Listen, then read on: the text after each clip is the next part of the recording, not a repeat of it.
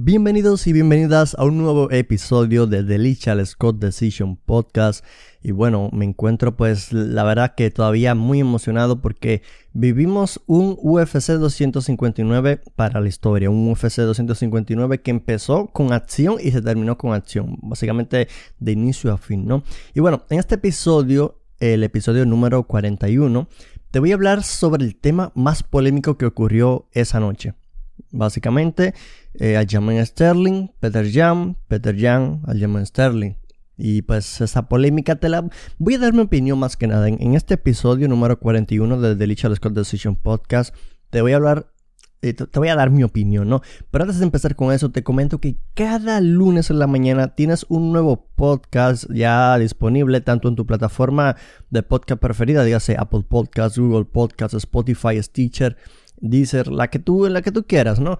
Y también lo tienes disponible el podcast en YouTube en formato de video, ¿no? Un video podcast. Así que te invito a que si lo ves en, si lo ves en YouTube, te invito a que te suscribas acá abajo y, te, y le des clic a la campana de notificaciones porque de esta manera te enteras cada vez que subo un nuevo podcast y además el contenido adicional que subo en YouTube. Esas son las ventajas de ir a YouTube y suscribirse a mi canal porque no solamente tienes el podcast en el cual hablamos de temas de lo que está pasando en el mundo de la MMA, sino que también pues eh, eso eh, tienes contenido adicional, más que nada pues noticias, noticias que voy subiendo videos de noticias para mantenerlos informados. Además pues los martes, recordemos que son los martes de, predicciones, cada martes nos reunimos la gente en comunidad, pues nos reunimos acá en directo, hago un directo en el cual doy, mis predicciones, la gente da sus predicciones también y pasamos un momento agradable. Y los jueves tenemos los jueves de, em, los jueves de, ya se me olvidó, de preguntas y respuestas, ya se me, por un momento se me olvidó.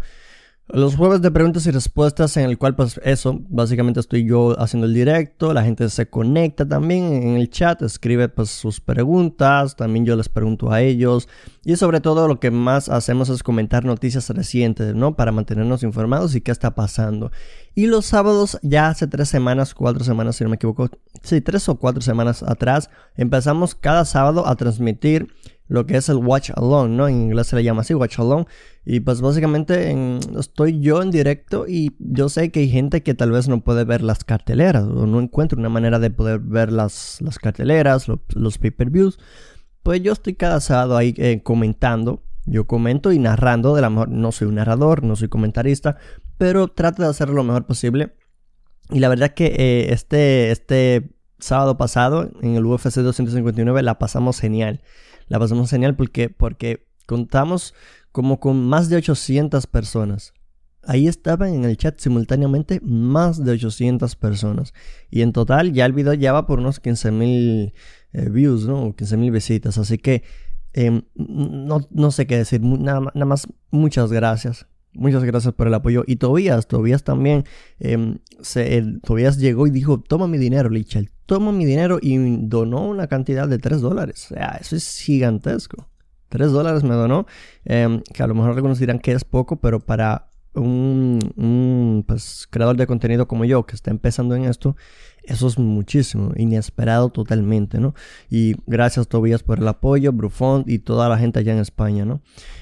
bueno, vamos al tema que ya me estoy alargando mucho, ya pues te lo repito otra vez, te invito a que te suscribas a mi canal de YouTube y si lo escuchas por podcast, eh, asegúrate de seguirlo y suscribirte para que pues cada lunes en la mañana escuches el podcast o en caso de que lo veas en YouTube, pues eh, estés viendo el YouTube, bueno, está pasando una moto, ah, ya pasó. Y bueno, eso. Em, que, no te pierdas el contenido y pues formas parte de la comunidad también. ¿Por qué no? Bueno, gente. Ok, vamos al tema. Vamos al tema porque ya llevo cuatro minutos de intro y es que tenía que dar las gracias, tenía que dárselas. Peter Jan, gente, fue descalificado al minuto 4 con 29 segundos del cuarto asalto después de pegarle un rodillazo en la cabeza a su rival Jaman Sterling mientras este se encontraba en el suelo de rodillas.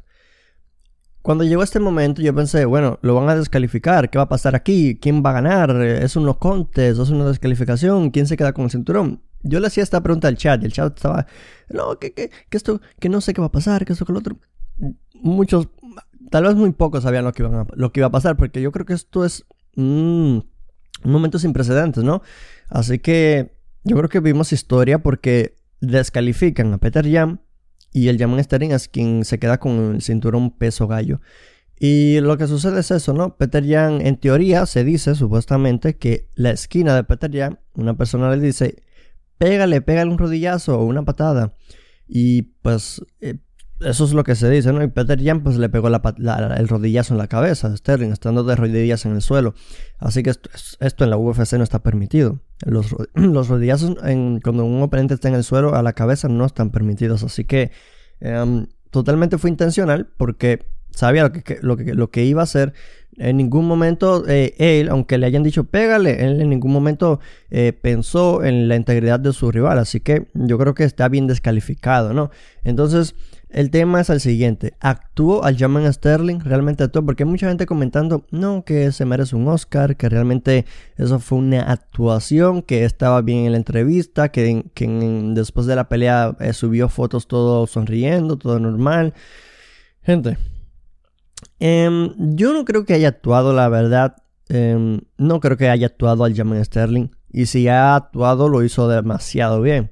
Si ha actuado, lo hizo demasiado bien. Pero ahora pónganse en los pies de Jamal Sterling, en los zapatos, porque en los pies no se pueden poner, claro, qué tontería.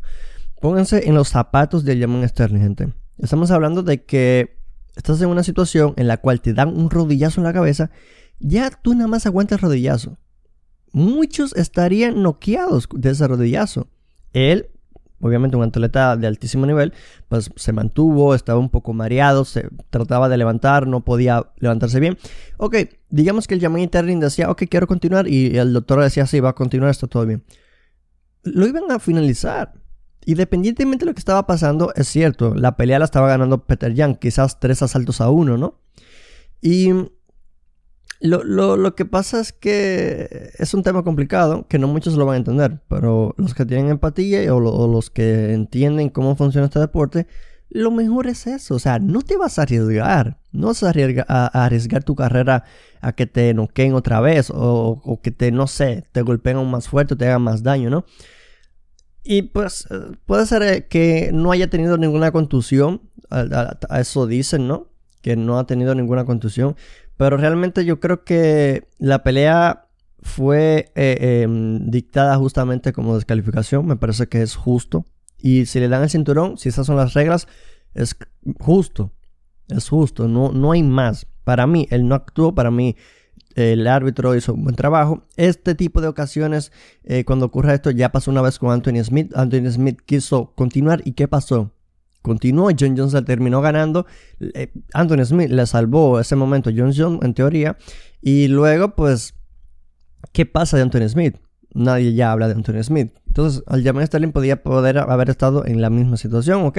Continúa, le, eh, continúa la pelea, eh, Peter Jan lo finaliza y adiós. Entonces, yo creo que no podía, sinceramente él no podía, no creo que, eh, y él incluso lo dijo, él no quería ese título y él mismo ha hecho llamado a la UFC de que quiere que, quiere que haya revancha. Así que Peter Jan, eh, eh, ese es el tema. ¿Merece la revancha Peter Jan? Por supuesto.